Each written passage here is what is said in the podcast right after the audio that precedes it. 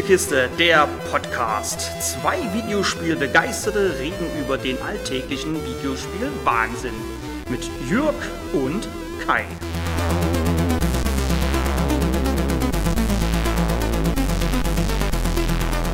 Spiele, die in irgendeiner Art auf einem anderen Planeten als unserer Erde spielen, faszinieren mich grundlegend.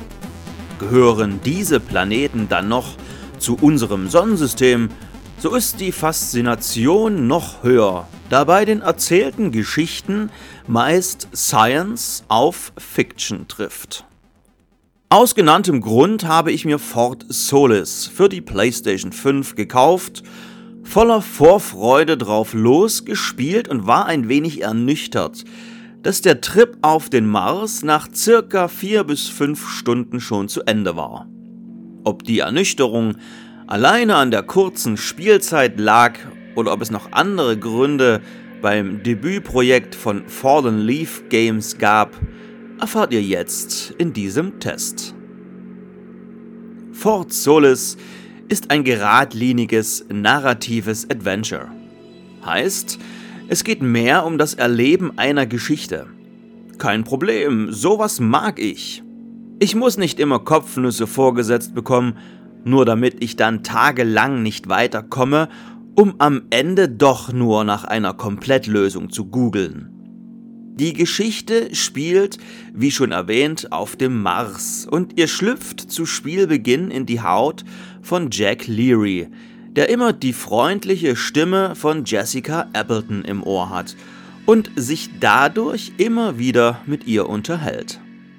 Gerade diese Gespräche sind es, die den Titel schon zu Spielbeginn zu etwas Besonderem machen. Die beiden scherzen, machen Anspielungen über Zombie-Filme und Jessica merkt einfach, wenn Jack eine Pause macht, um ein Bier zu trinken. Diese tolle Chemie der Charaktere zueinander wird vor allem durch die sehr guten englischen Sprecher erzeugt. So, you hated it? Ah, I wouldn't say hate. I just. I wish he had done more.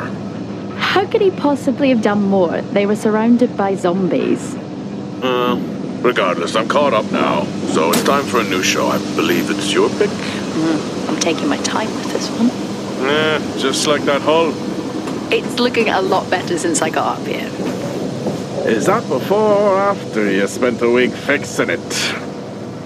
Die Soundkulisse steht dem im Nichts nach und so muss man aufgrund von Interferenzen oder ähnlichem die Untertitel trotzdem anlassen. Mitlesen ist daher leider Pflicht. Zumindest war das bei mir so. Doch um was geht es hier eigentlich? Jack und Jessica empfangen einen Notruf von Fort Solis. Fort Solis. This is Jack Leary, senior engineer, responding to your alarm. Please come in. Jack Leary responding to Fort Solis alarm. You have everything okay over there? Und da die beiden gerade in der Nähe sind, um Reparaturen durchzuführen, fährt Jack hin und schaut nach, was da los ist. Jessica kann ja später nachkommen. Immer eine gute Idee, sich bei einem aufziehenden Sturm zu trennen, noch dazu auf einem fremden Planeten. In Fort Solis angekommen, sind die Türen verschlossen, der Fahrstuhl aus und auch sonst scheint nichts zu funktionieren. Also macht man das, was man die restliche Spielzeit auch macht. Man ladet Strom, sieht sich Sachen an, interagiert mit Dingen und kommt so Stück für Stück voran. Manche Aktionen erfordern auch erst eine vorherige Handlung. Zum Beispiel muss man erst feststellen, dass die Tür zu ist, bevor man zurück in den Mars Rover geht um das Werkzeug zum Türaufbrechen zu holen. Das fand ich aber nie wirklich schlimm und würde es auch nicht unter Spielzeitstreckung oder ähnlichem abtun. Es war halt logisch. Da fand ich es viel schlimmer und tatsächlich auch unlogischer, dass Jack nicht rennen kann. Er läuft immer in aller Seelenruhe und wenn wirklich mal gerannt wird, dann nur in Zwischensequenzen. Zwischensequenzen könnten hier im Übrigen ein falsches Licht auf Fort Solis werfen. Ihr seht euren Charakter immer in der Third-Person-Ansicht und könnt die Kamera frei um ihn bewegen. Dank verwendeter Unreal Engine sieht das auch alles hübsch aus. Generell ist Fort Solis ein grafisch schöner Titel und es ist auch alles aus einem Guss. Es gibt einfach keine Ladezeiten. Das verstärkt den Effekt, dass Fort Solis wie ein interaktiver Film wirkt. Oft erinnerte mich der Titel an die Spiele der Dark Pictures Anthology von Supermassive Games. Leider haben es auch die Quicktime-Events aus diesen Spielen nach Fort Solis geschafft. Und Quicktime-Event haben die Jungs und Mädels von Fallen Leaf Games hier zu wörtlich genommen. Selten habe ich so unverzeihliche, weil eben schnelle Quicktime-Events gesehen. Es gibt auch eine Art Minispiel, mit dem man eine Tür knacken muss und auch hier muss man schnell sein am Gamepad. Leider haben die Entwickler es verpasst, hier eine Bedienhilfe einzubauen. Naja, auf dem Mars gibt's halt keine Barrierefreiheit. Die QTEs waren, auch wenn sie selten sind, ein großer Nervfaktor bei Fort Solis. Nicht nur, weil sie so unverzeihlich sind, sondern auch, weil sie gefühlt so gar nicht zum gemächlichen Rest des Spiels passen. Man erkundet die Marsstation, es ist ruhig, die Atmosphäre ist toll und plötzlich wird es hektisch. Es ploppt ein Viereck auf und ehe man begriffen hat, was passiert ist, stellt man nur noch genervt fest, dass man gerade eine Sequenz verkackt hat. Danke für nichts. Glücklicherweise gibt's keine Bildschirmtode und dass die Sequenzen mal so überhaupt nichts an der Story ändern, habe ich erst beim zweiten Durchlauf erfahren. Nochmals danke. Wie bereits erwähnt, latscht ihr die meiste Zeit rum, schaut euch Dinge an und so weiter. Und wie in vielen anderen Spielen, die mit Environmental Storytelling funktionieren, deckt man immer mehr auf, was hier passiert ist. Ihr findet auf PCs E-Mails oder Videotagebücher und hier und da liegt auch mal ein Audiotagebuch herum. So puzzelt man sich Stück für Stück das große Ganze zusammen und kann sich alles auch später nochmal auf einem sogenannten Multitool am Arm ansehen.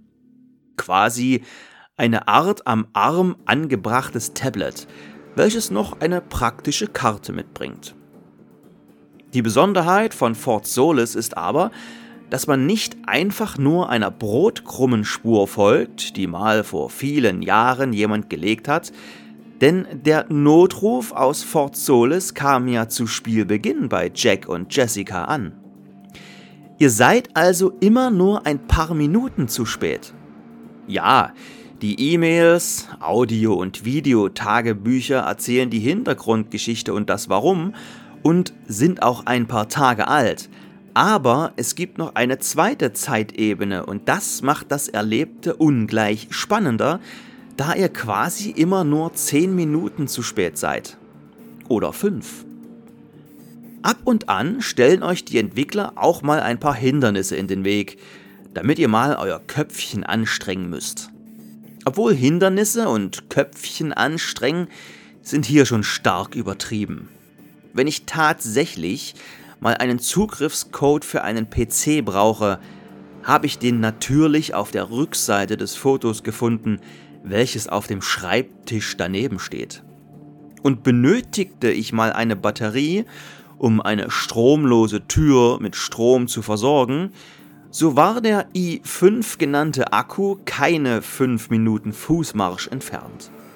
Ihr merkt schon, das alles sind eigentlich keine Rätsel, sondern diese Dinge sind eher eingebaut worden, damit man hier und da wenigstens ein bisschen ausgebremst wird, beziehungsweise damit man überhaupt spielerisch was zu tun hat. Was ich nicht ganz nachvollziehen konnte, ist, warum man Sammelgegenstände eingebaut hat. Ja klar, um den Spielern und Spielerinnen einen Anreiz zu geben, in jede Ecke zu schauen oder um das Spiel nochmal zu spielen, weil einem hier und da was fehlt. Das ist mir klar. Aber Poster? Bei Filmen oder ähnlichem Quatsch, der in irgendwelchen Schlafquartieren hängt, gehe ich ja noch mit. Aber warum gibt es in vielen Spielen, Fort Solis ist da keine Ausnahme, Poster oder Banner, die den Leuten, die in der Spielwelt leben oder arbeiten, immer wieder sagen, wie geil es da ist. Sowas wirkt wie Propagandaposter. Warum? Hier auf Arbeit hängen auch keine Poster rum, die uns daran erinnern, wie geil es hier ist und wie cool doch eigentlich unsere Maschinen sind. Sei es drum, das mit den Propagandapostern will ich Fort Solis nicht ankreiden, weil es wie gesagt haufenweise Spiele gibt, die das machen. Aber die kurze Spielzeit muss ich Fort Solis ankreiden, zusammen mit der nicht vorhandenen Entscheidungsfreiheit.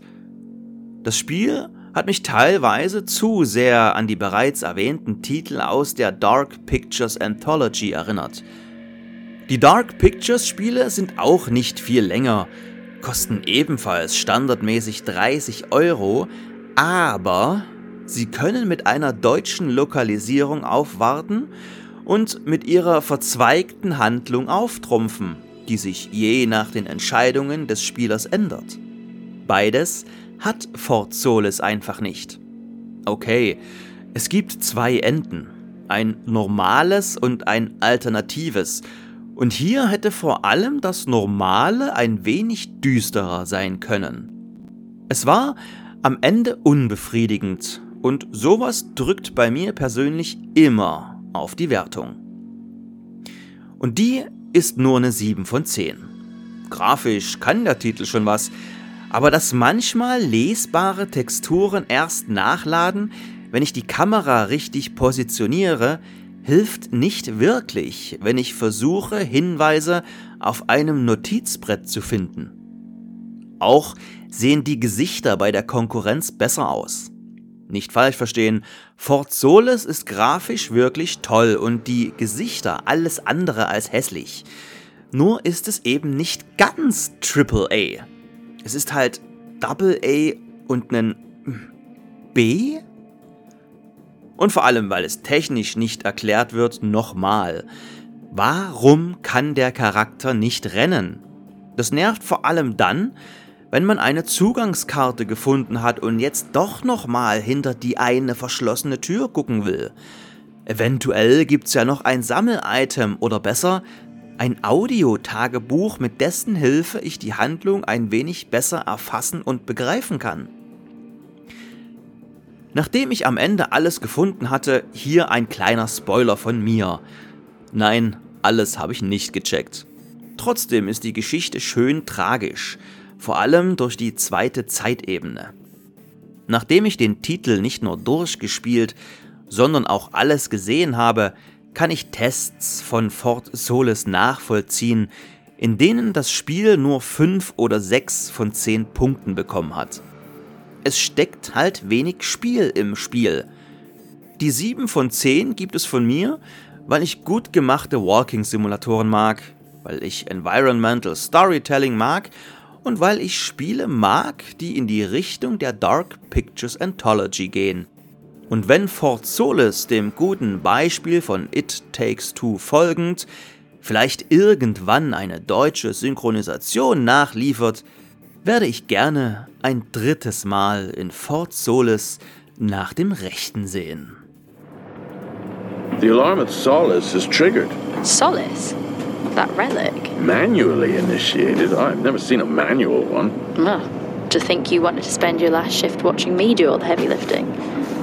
Jess, I am on vacation the minute tomorrow's shuttle arrives. I'll contact them see if it's a false alarm. Well, how do you expect them to reply without power? If they respond, then it's a false alarm. OMG, you're so smart. You see, this is why I should pick the shows from now on. Is this about the zombies? I wouldn't possibly have any idea what you mean. I knew it! Fort Solace. This is Jack Leary, senior engineer, responding to your alarm. Please come in. Jack Leary, responding to Fort Solace alarm. You have everything okay over there? Anything? No. Weird. To trigger the alarm and not respond. Hmm. It's a stone's throw from here. Why don't you check it out? People who use that expression don't normally apply that logic to Mars. That vacation can't come soon enough.